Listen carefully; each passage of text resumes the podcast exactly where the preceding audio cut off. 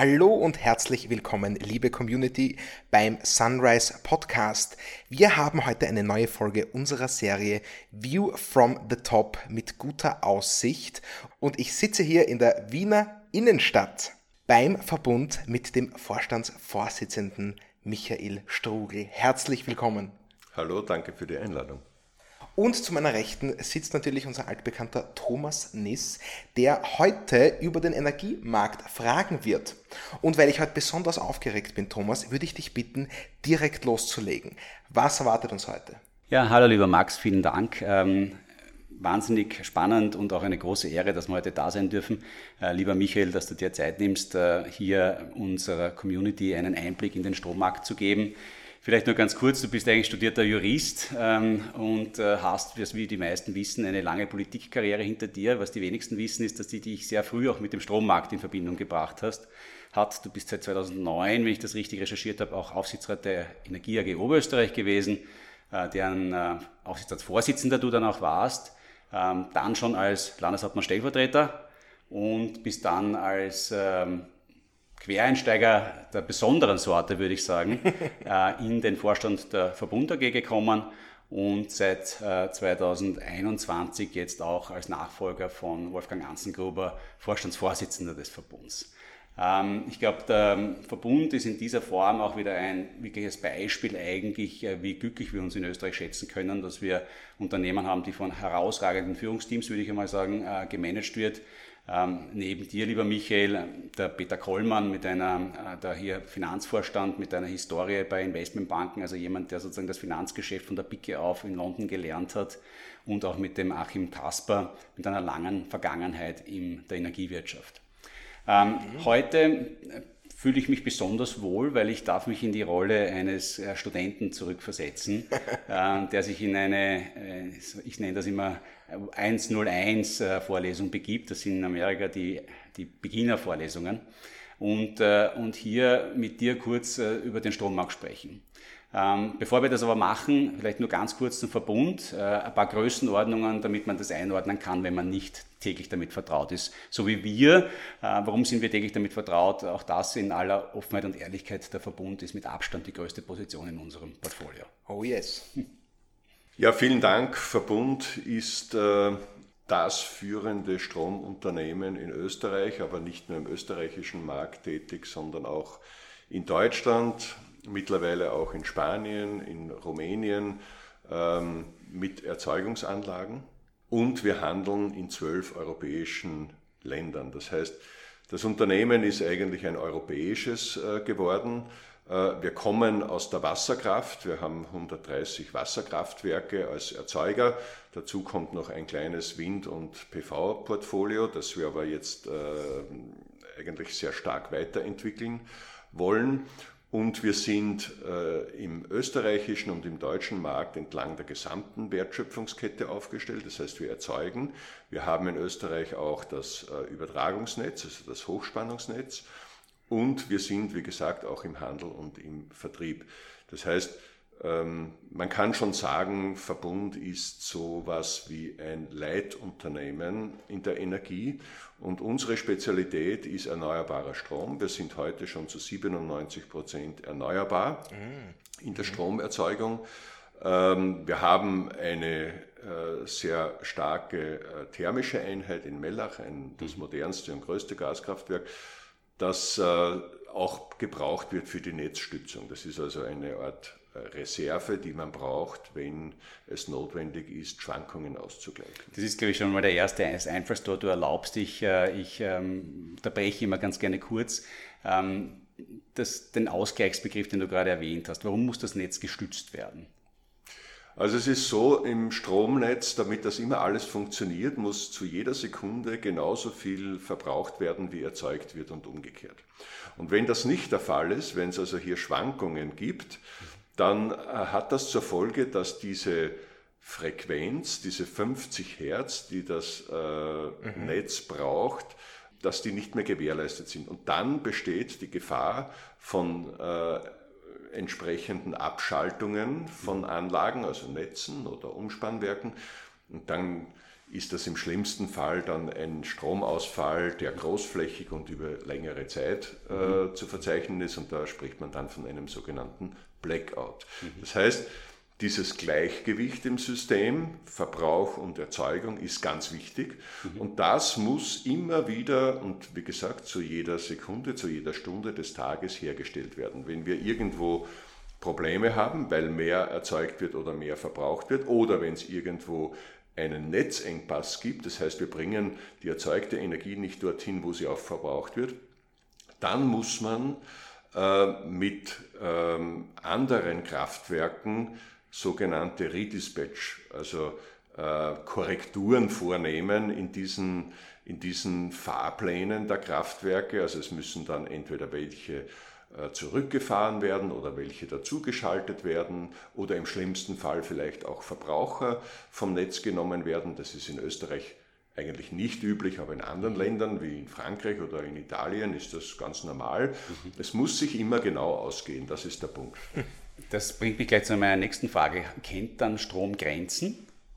Strom kennt keine äh, politischen Grenzen im Sinne von Staatsgrenzen. Okay. Ähm, der kennt nur physikalische Grenzen. Ja. Europa ist ein Strommarkt, der gekoppelt funktioniert. Das heißt, es gibt nicht ähm, Österreich und Deutschland und Frankreich, sondern der Strom fließt über die Grenzen mhm. und äh, sucht sich seinen Weg, so wie das Wasser. Mhm. Und in der Steuerung des gesamten europäischen Stromsystems äh, muss man immer darauf achten, dass sich das auch europäisch ausgeht. Mhm. Und äh, so ist auch, und das ist die Auftrag, äh, der Auftrag und die Aufgabe der Übertragungsnetzbetreiber in ganz Europa, also nicht nur in Österreich, sondern auch in den anderen Ländern, damit das gut koordiniert ist und damit diese Balance auch immer gewährleistet ist. Wie schaut da die Struktur aus? Wie kann ich mir das vorstellen? Also welche Einheiten gibt es da? Gibt es auf europäischer eine Zentraleinheit, die versucht das zu koordinieren, die dann auf die Länder hinunterwirkt? Oder sind es die großen Stromerzeuger untereinander, die bilateral hier sprechen?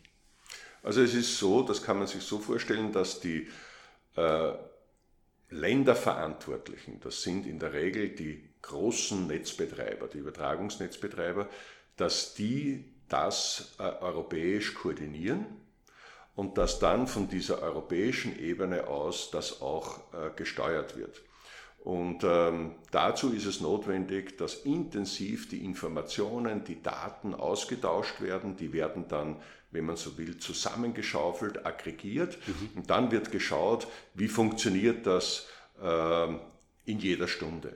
Mhm. Und diese Zusammenarbeit der Übertragungsnetzbetreiber, äh, die ist dann besonders wichtig, wenn es zu Störungen kommt oder wenn es zu Ungleichgewichten kommt. Hm. Das kommt ab und zu vor. Mhm. Und dann reagieren die, indem sie abgestimmt zwischen den Ländern Maßnahmen vornehmen. Also es hat vor etwas über einem Jahr äh, am Beginn des Jahres so einen größeren Störfall gegeben. Mhm. Der ist ausgegangen damals von Kroatien. Ähm, da hat es ähm, wenn ich das kurz erzählen darf, eine Situation gegeben, da wurde zu viel Strom erzeugt durch erneuerbare Anlagen, Windparks und so weiter, weil man nicht gut berechnet hat für den nächsten Tag, wie viel Erzeugung am Netz sein wird. Und dann mhm. hat es mehr Wind gegeben oder äh, auch, auch andere Ungenauigkeiten in der Planung. Und die Folge war, es gab dort dann einfach zu viel Strom im Netz. Und das hat dann dazu geführt, dass es zu Überlastungen gekommen ist. Es ist dann in einem Umspannwerk in Kroatien zu Ausfällen der Anlagen gekommen und was dann passiert ist folgendes. Damit ähm, es nicht zu größeren Schäden kommt, schalten sich diese Anlagen automatisch ab.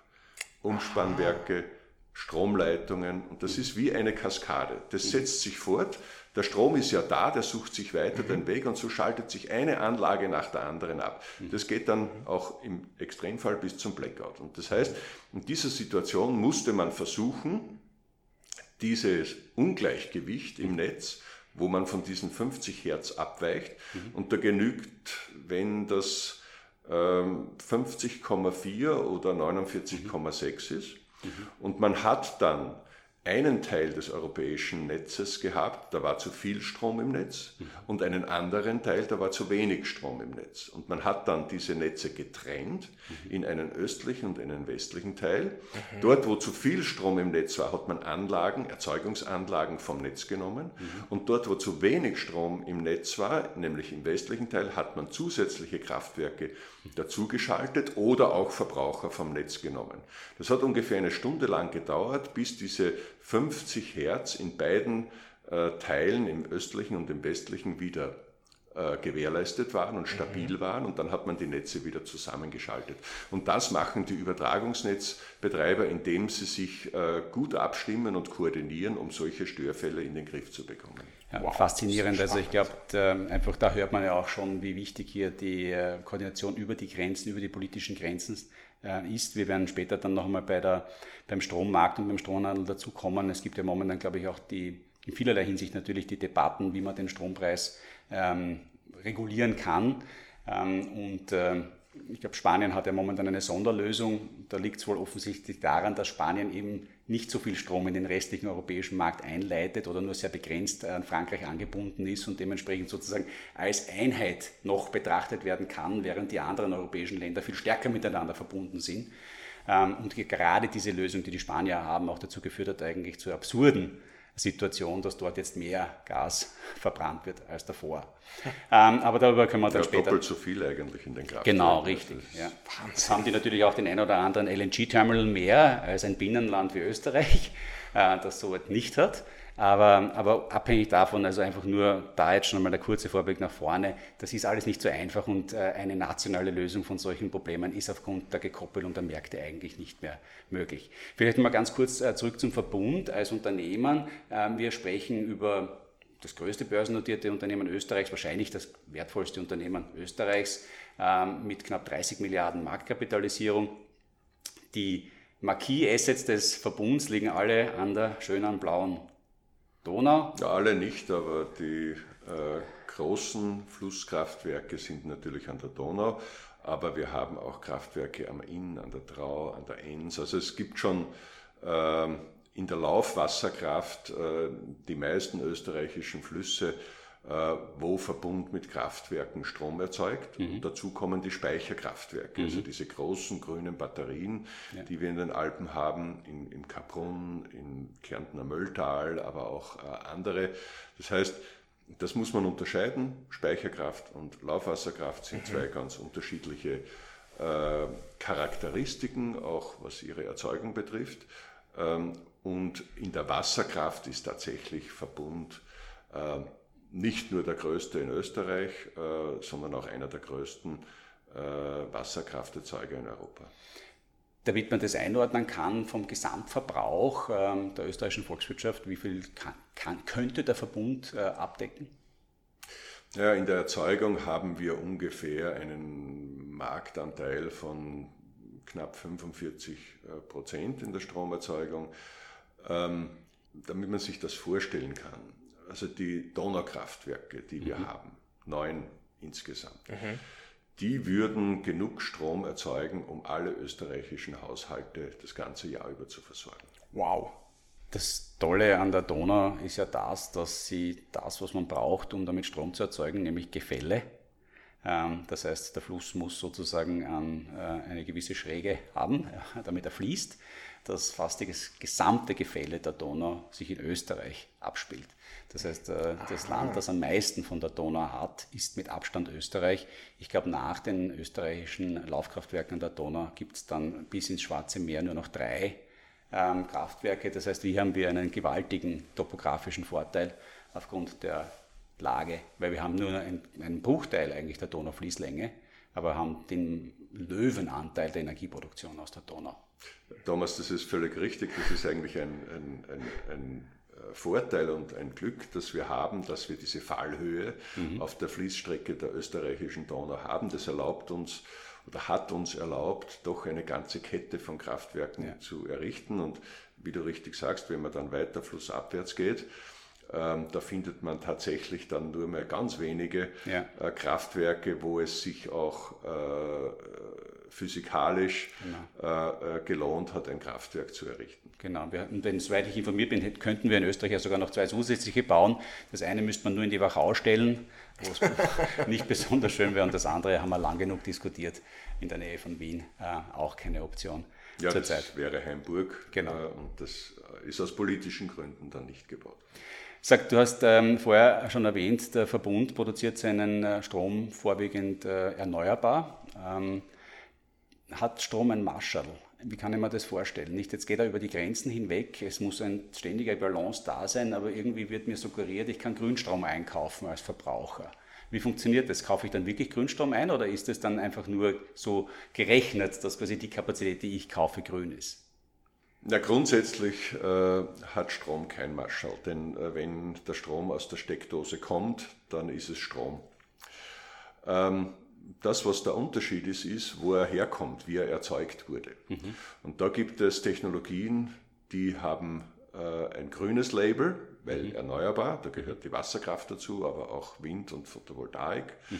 äh, auch die Biomasse. Mhm. Dann gibt es Erzeugungen, die sind fossil, mit Kohle, mit Gas, mit Öl. Mhm. Ähm, dort gibt es ein Maschall.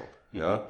Und je nachdem, wie viel von diesem erneuerbaren Strom im Netz ist, mhm. das ist dann der sogenannte Strommix, äh, habe ich halt entweder mehr erneuerbaren Strom, in Österreich ist es eher mehr, oder eben auch weniger. Das ist der nationale Strommix, der von Land zu Land höchst unterschiedlich ist, je mhm. nachdem, wie die Erzeugungsstruktur im Land ist. Genau, aber wenn ich jetzt zum Beispiel meinen Stromvertrag habe mit einem äh, Erzeuger, dann kriege ich genauso den Strommix, den alle anderen haben. Also in meine Steckdose kann kein anderer Strom eingeleitet werden als die vom Nachbarn. Das ist richtig. Also das, was aus der Steckdose kommt, hat genau diesen Mix. Ja. Das, was man aber haben kann und wofür mittlerweile auch bezahlt wird, ist, dass ich zertifizierten Strom kaufen kann. Das heißt, bei Verbund beispielsweise ist es so, dass für jede Kilowattstunde, die wir erzeugen, wir ein Zertifikat bekommen vom TÜV. Und da wird nachgewiesen, dass diese Kilowattstunde erneuerbar erzeugt wurde. Und wir können dann den Kunden anbieten, dass dieser Kunde tatsächlich auf seiner Stromrechnung auch nachgewiesen bekommt, dass er österreichischen Wasserkraftstrom bezahlt mhm. hat mhm, mhm, und auch diese Menge, die er verbraucht hat, äh, rückgedeckt ist durch äh, erneuerbare Erzeugung. Mhm. Durch österreichische Wasserkraft. Das, das ist heißt, aber eher ein Kapazitätsthema, nicht? Also ich kann eigentlich so lange so Zertifikate haben, wie ich im Strommix am Ende des Tages genau diese Art von Strom produziere. Ich, ich kann nur so viele äh, grüne Kilowattstunden zertifizieren und auch verkaufen, als ich tatsächlich erzeuge. Genau. Ja? Und äh, das ist ja der Vorteil, äh, den Verbund hat. Wir erzeugen so viel grünen Strom, dass mhm. wir äh, den Kunden das auch anbieten können. Andere kaufen sich diese Zertifikate woanders. Da kann es auch sein, dass das zum Beispiel norwegische Zertifikate sind, wo auch Wasserkraftwerke stehen. Ja.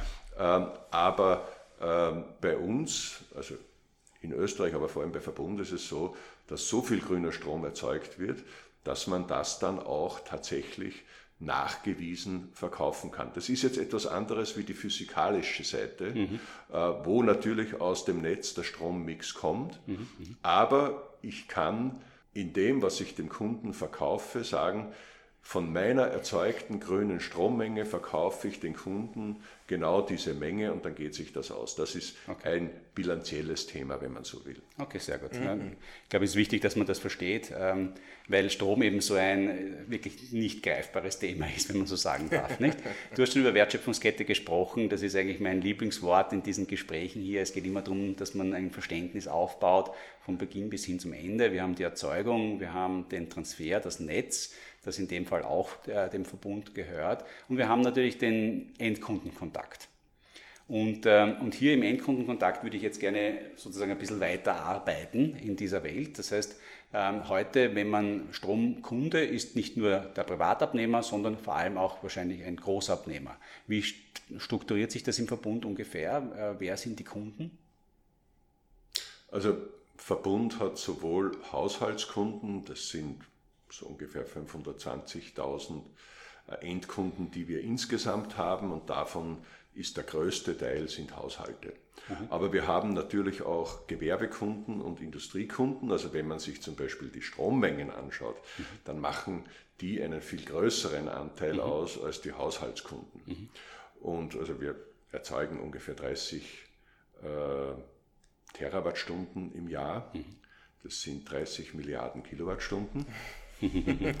und davon verbrauchen die Haushalte zwei, um, um eine Relation zu sagen. Wahnsinn. Und ähm, also unsere ja, ja. Äh, Haushaltskunden, ja, muss ich jetzt dazu sagen. Ja, natürlich, natürlich. Ähm, und und äh, deswegen, also unser Kundenportfolio besteht vom Haushalt bis zum großen Industriekunden mhm. äh, ist das aufgefächert. Wir haben aber auch ähm, andere Energieunternehmen, die von uns Strom kaufen, weil sie mehr verkaufen, als sie selbst erzeugen. Bei uns ist es gerade umgekehrt. Okay. Das ist jetzt das, ähm, so, äh, das, wenn ich jetzt Strom verkaufe an den Endkunden, dann mache ich das typische, habe ja einen Vertrag und in diesem Vertrag schreibe ich irgendwo einen Preis hinein. Ja? Ähm, kannst du uns da ein bisschen einen Einblick geben, wie die Preisbildung da typischerweise funktioniert? Ich meine, da gibt es wahrscheinlich variable Verträge, Fixverträge, alles Mögliche. Nicht mit den Industriekonten typischerweise wahrscheinlich fix, fixiert über einen gewissen Zeitrahmen. Oder wie stellt man sich das vor? Das ist ganz unterschiedlich. Also ich beginne mal bei den Haushalten. Mhm. Denn diese Haushalte und auch kleine Gewerbebetriebe haben ein sogenanntes Standardlastprofil. Das heißt, mhm. das sind Kunden, die haben einen Tarif. Mhm. Ähm, und diesen Tarif, der steht in ihrem Vertrag und den bekommen sie für eine gewisse Zeit. Und, Größenordnungen, was sind da so die äh, Abschlusszeiträume? Im Durchschnitt ist es ungefähr ein Jahr, was mhm. diese Preisgarantie okay. normalerweise mhm. äh, hält, aber es ist auch von Anbieter zu Anbieter verschieden. Mhm. Und äh, beispielsweise ein Verbund Bestandskunde, der hat einen Tarif von äh, 12 äh, Cent 99 äh, pro Kilowattstunde. Mhm. Mhm. Zum Vergleich, am Markt kostet diese Kilowattstunde je nach Tag, wenn man den Spotmarkt heranzieht, zwischen 40 und 50 Cent. Das heißt, der Kunde zahlt wesentlich weniger. Mhm. Er hat einen Tarif, der mhm. unter dem Marktpreis liegt. Mhm. Aber natürlich äh, sukzessive steigen diese Tarife. Das mhm. sind diese äh, Preiserhöhungen, über mhm. die wir in den letzten äh, äh, Monaten sehr intensiv auch diskutiert haben. Das heißt, nicht nur Verbund, sondern auch andere Lieferanten, die passen mit steigenden Marktpreisen auch dann diese Tarife an. Damit geben sie zwar nicht die gesamte Preissteigerung an die Kunden weiter und sie geben es auch zeitlich verzögert weiter, aber sie müssen doch immer wieder dann auch die Tarife nach oben anpassen. Andere Lieferanten, die eigentlich selber keine eigene Erzeugung haben und die nur einkaufen und verkaufen, die sind viel schneller bei den Marktpreisen für die mhm. Endkunden als beispielsweise die großen Versorger, die auch zum Teil im öffentlichen Eigentum stehen. Ich glaube, das haben wir jetzt gerade ja gesehen, auch ähm, dann sehr viele Kündigungen aus diesem privaten Anbieterbereich, weil es einfach ökonomisch nicht mehr abbildbar ist. Ähm, sind wir eigentlich auch schon beim großen Thema. Äh, du sagst ähm, 40 bis 50 Cent Kilowattstunde Marktpreis zurzeit. Ähm, es gibt äh, mittlerweile sozusagen ein, äh, einen neuen Anglizismus, der in die österreichische Sprache und in die deutsche Sprache Einzug gehalten hat, nämlich den der Merit Order. Ähm, das heißt, ähm, dass der englischsprachige Ausdruck für das Verfahren, mit dem der Strompreis festgelegt wird. Mhm. Deine zwei Sätze dazu, wie das funktioniert? In zwei Sätzen schwierig, aber im Grunde genommen ist es ein Commodity-Markt, das heißt, der Preis bildet sich aus Angebot und Nachfrage. Und die Preisbildung erfolgt so, dass man mit den billigsten Kraftwerken beginnt, da geht es um die Grenzkosten, so lange bis der Bedarf gedeckt ist. Und dieses Kraftwerk, das man gerade noch für die letzte Stunde braucht, bestimmt, setzt den Preis, den dann alle bekommen. Das ist das Markt, die Marktlogik der Merit Order äh, im Strommarkt. Die, was sind, äh, da gibt's, man könnte das natürlich auch anders machen, nicht? Äh, was sind die großen Vorteile dieses Systems? Warum hat man sich dafür entschieden? Ähm, das geht jetzt aber nicht in zwei Sätzen, aber ich kann es ja. kurz erklären. Warum hat man das gemacht? Der Strommarkt ist jetzt seit über 20 Jahren liberalisiert, ist ein Wettbewerbsmarkt und man hat ein System gesucht, äh, wie man die Preise bilden kann, so dass es ähm, für alle Verbraucher in Europa äh, ökonomisch wohlfahrtsoptimiert äh, am besten funktionieren kann. Und das kann man sich so vorstellen, man errechnet in einer, also man hat eine Auktion für den nächsten Tag. Da wird mhm. also sozusagen Strom angeboten und, und eingekauft. Mhm. Und die Preisbildung erfolgt so, indem man zuerst einmal schaut, wie viel Strom wird am nächsten Tag gebraucht und wer bietet am nächsten Tag Strom an. Und man beginnt, indem man die Kraftwerke mit den niedrigsten Grenzkosten, das sind in der Regel die Erneuerbaren, also Sonne, Wind, Wasser, wenn ich, die, genau, wenn ich ganz kurz einhaken darf, Grenzkosten äh, bedeutet sozusagen, was kostet mich die Erzeugung der nächsten Einheit. Genau. Ähm, das heißt, ohne die zu betrachten, was die, die grundsätzlichen Assets ähm, sind, sondern reine variable Kosten. Genau, was, was kostet die zusätzliche Kilowattstunde. Genau. Und das ist dann aufsteigend und wie gesagt, das Kraftwerk, das noch benötigt wird, dass der gesamte Bedarf für den nächsten Tag gedeckt wird, dass jede Kilowattstunde, die gebraucht wird, auch erzeugt wird. Mhm. Die setzt den Preis, das ist der sogenannte Markträumungspreis. Ja. Die Markträumung bedeutet, jetzt ist dann genug Strom mhm. äh, auch angeboten worden mhm. äh, für die Verbraucher. Und man nennt dieses Prinzip Pay as Cleared. Das heißt, das ist dieser Markträumungspreis der letzten, des letzten Kraftwerkes und das ist das teuerste Kraftwerk und mhm. das ist in der Regel jetzt in den letzten äh, Monaten immer ein Gaskraftwerk gewesen, weil der Gaspreis so gestiegen ist. Mhm. Und jetzt haben natürlich auch die anderen Erzeuger, also beispielsweise Wasserkrafterzeuger wie wir, diesen höheren Preis bekommen. Mhm. mhm. Und dieses Prinzip hat den Vorteil, dass erstens mit den billigsten Erzeugungen begonnen wird, und wenn man mit denen auskommt, dann ist der Strompreis niedrig. Mhm. Wenn man mit denen aber nicht auskommt, weil zum Beispiel zu wenig Wind ist oder zu wenig Sonne oder weil besonders viel verbraucht wird, wie zum Beispiel im Winter, mhm. dann brauchen Sie Kohlekraftwerke, Gaskraftwerke und dann steigt der Preis. Das ist übrigens in jedem Commodity. Ja. so, dass wenn die Nachfrage größer ist als das Angebot, dann steigt der Preis. Und das ist im Strommarkt nicht anders. Und deswegen beginnt man mit den günstigsten und wenn die dann eine höhere Gewinnmarge haben als die fossilen, dann ist das politisch gewollt, weil es macht Investitionen in erneuerbare Anlagen attraktiver und lenkt die Finanzströme und die Investitionsströme in die Erneuerbaren. Das wollte man auch.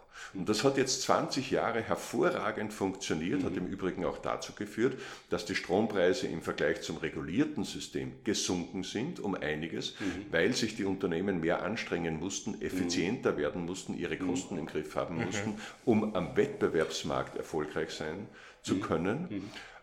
Und dann ist ein Krieg gekommen. Und dieser Krieg hat zu einer Gasmangellage geführt. Also wir hatten einfach Versorgungsprobleme mit Gas. Das hat den Gaspreis äh, massiv nach oben getrieben und aufgrund der Merit-Order-Logik ist aber der Strompreis mit nach oben gezogen worden und mhm. daher sagt man jetzt auch nicht ganz zu Unrecht, für diese Krisensituationen funktioniert das Merit-Order-System nicht und daher denkt man jetzt auf europäischer Ebene darüber nach, wie kann man beispielsweise den Gaspreis vom Strompreis entkoppeln und mhm. das hat schon etwas für sich. Mhm.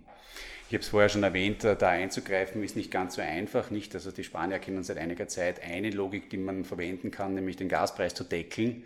Ähm, wenn ich den deckle, dann kann das Gaskraftwerk nur noch mit einer geringeren sozusagen Kostenbelastung in das Merit-Order-System eingespielt werden. Dadurch sozusagen ist der Strompreis an sich nicht so hoch, geht aber nur dann, wenn ich in einem relativ abgeschlossenen Markt bin. Weil was äh, in Spanien passiert ist, ist offensichtlich, dass die Franzosen jetzt viel mehr spanischen Strom einkaufen, weil er eben billiger ist äh, und dadurch dort viel mehr Gaskraftwerke laufen müssen. Das heißt, äh, so einfach ist das nicht gelöst. Ich wollte jetzt aber noch ein Thema und ähm, wir schreiten sehr schnell voran in der Zeit ähm, kurz ansprechen. Das ist natürlich auch die Frage, wir reden hier über einen Markt und ein Markt ist großen Schwankungen ausgesetzt. Und Unternehmen äh, haben Schwankungen nicht besonders gerne ähm, ähm in, in ihrer Plan, weil sie ihre Planung erschweren. Das heißt, typischerweise versucht man sich, wenn man auf der einen Seite einem Markt ausgesetzt ist, aus ganz ähm, rationalen Gründen zu sagen, ich will nicht diese ganze Schwankung tragen, sondern ich sichere mich ab. Und in diesen Absicherungen ist es auch zu großen Verwerfungen durch diese extremen Preisspitzen gekommen. Ähm, vielleicht von deiner Seite ganz kurz. Ähm, grundsätzlich ist die Logik ja relativ einfach, nicht? Also eine Absicherungsgeschäft ist ja eigentlich da, um etwas stabil zu halten. Das heißt, äh, wenn ich auf der einen Seite dann mehr verdiene, weil ich einfach der Strompreis steigt und ich habe ihn ja quasi verkauft für einen bestimmten Betrag meinem Kunden, der zahlt er mehr, äh, dann muss ich für die Absicherung was zahlen. Nicht? Aber es ist am Ende des Tages ein Netto Null. Und wenn es andersrum geht, dann ähm, bringt mir die Absicherung das Geld. Was ist aber jetzt passiert, warum das auf einmal so eine, ein, eine das gibt es seit Jahrzehnten wahrscheinlich, gibt es in allen Märkten dieser Welt und auf einmal ist es ein Problem. Ja, das hat natürlich auch mit diesen unglaublichen Volatilitäten am Markt zu tun. Also diese Preisausschläge äh, führen dann zu äh, Situationen, wo es tatsächlich für alle dann schwierig wird, das zu bewältigen. Grundsätzlich, wie du richtig sagst, geht es darum in den Absicherungsgeschäften, dass man ein Termingeschäft macht. Das heißt, ich verkaufe dir für einen bestimmten Lieferzeitpunkt in der Zukunft eine bestimmte Menge zu einem bestimmten Preis. Das gibt dir die Sicherheit, dass du weißt, was du bezahlst in einem mhm. Jahr und mir gibt es die Sicherheit, dass ich weiß, was ich bekomme. Mhm. Und das ist genau diese Stabilität, diese äh, Planungssicherheit, diese Berechenbarkeit, die die Unternehmen haben wollen. Mhm.